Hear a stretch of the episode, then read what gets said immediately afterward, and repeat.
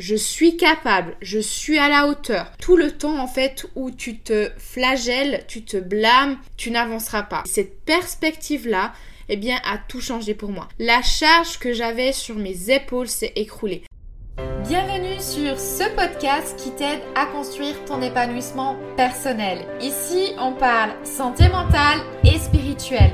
Je suis Salomé Beret, détentrice du compte Happy Nutri sur Instagram et fondatrice du programme de coaching Mange avec joie qui accompagne les femmes à construire une image corporelle positive et retrouver la liberté alimentaire. Chaque jeudi, je te donne rendez-vous pour un nouvel épisode, seul au micro ou accompagné d'un ou plusieurs invités. Je te partage mes réflexions, mes phases d'introspection, retours d'expérience pour t'inspirer au quotidien, t'aider à mener une vie qui te ressemble et dont tu es fier. Chaque jour, vis plus en conscience, en paix et apprends à te connaître.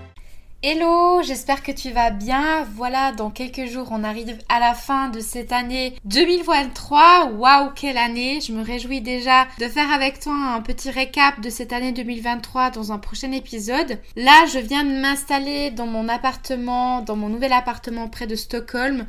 Je me sens tellement bénie, je suis tellement reconnaissante de pouvoir débuter cette nouvelle année 2024 dans cet appartement. On va terminer l'année avec la deuxième partie sur le burn-out. Donc aujourd'hui, je veux te partager comment je m'en suis sortie. Donc pour ça, j'ai rassemblé 7 clés qui m'ont vraiment aidé à me relever du burn-out. Alors c'est parti. La première clé que j'aimerais te partager ici, c'est de se donner le droit de s'écrouler. Le droit de passer sa nuit à pleurer, le droit de rester dans son lit à, ne rien faire.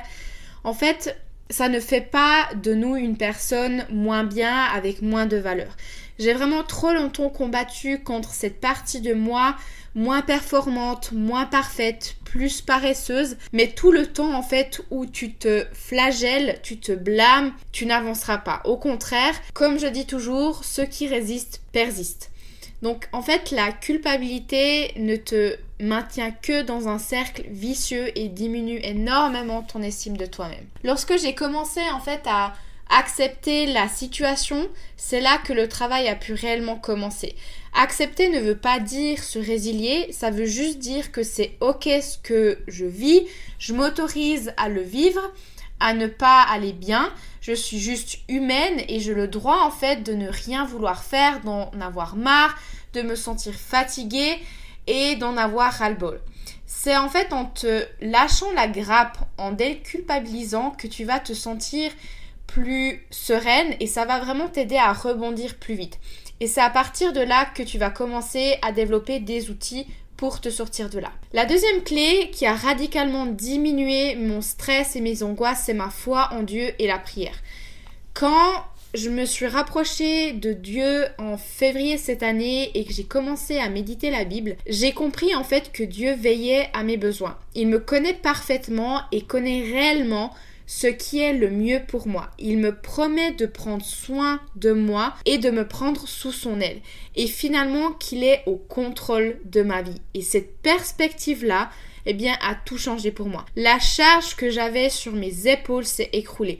J'ai arrêté de combattre par moi-même, vouloir tout contrôler et me soucier de mes besoins. Mais ça demande de lui faire confiance, de faire confiance à son plan. Et c'est un processus. On peut très vite en fait retomber dans notre ancien schéma parce que c'est dur en fait de, de changer une trajectoire de, de pensée, croyance qu'on a empruntée pendant tant d'années.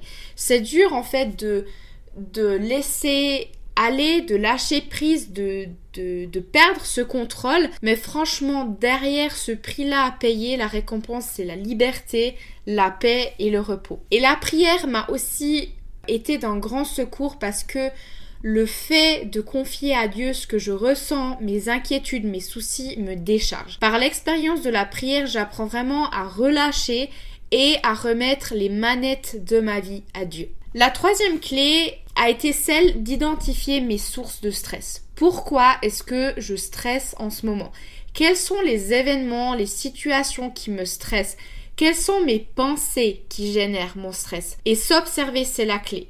J'ai fait un court épisode d'ailleurs de podcast sur l'art de s'observer et je t'invite à l'écouter si ce n'est pas encore fait. L'art de s'observer te permet vraiment de venir mettre de la conscience sur ce que tu ressens, ce que tu penses, sur comment tu fonctionnes, comment tu réagis. Et c'est de cette manière-là que tu vas pouvoir identifier tes sources de stress et ensuite trouver des solutions pour sortir de là. La quatrième clé a été de reprendre le contrôle de mes pensées quel mensonge le stress m'impose-t-il régulièrement? Par quoi est-ce que je peux remplacer ces mensonges? Donc un exemple de mensonge c'est je ne suis pas capable, je ne suis pas à la hauteur, euh, je n'en ai pas fait suffisamment, les autres ne sont pas satisfaits de mon travail. Et vraiment de les remplacer par des vérités comme je suis capable, je suis à la hauteur, je travaille de tout mon cœur, le résultat est entre les mains de Dieu et je lui fais confiance, je fais de mon mieux et ce mieux peut varier chaque jour. Ce qui m'a aussi aidé, c'est de me demander quelle leçon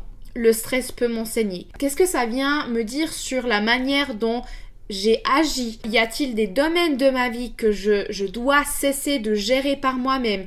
Est-ce que je suis trop engagée? Et puis enfin, comment puis-je commencer à recadrer ma manière de voir le stress? Parce que le stress, en fait, c'est une émotion due à des situations euh, que notre cerveau considère comme menaçantes. C'est une histoire qu'on se raconte dans la tête, c'est notre propre représentation de la réalité des situations qu'on vit qui vont générer ce stress. Donc aujourd'hui en fait je vois le stress comme ma sonnette d'alarme que je suis en train de vouloir trop contrôler. C'est un appel à lâcher prise, de remettre les manettes de ma vie à Dieu et de lui faire confiance. La cinquième clé c'est quelque chose de très simple dont on pense très rarement, mais pourtant ô combien c'est puissant et ça détend. C'est la respiration et notamment celle où ton expiration dure plus longtemps que ton inspiration. Donc on va le faire ensemble, on va, on va faire ça deux fois. On va inspirer par le nez et on va expirer plus longtemps par la bouche. On y va ensemble. C'est parti.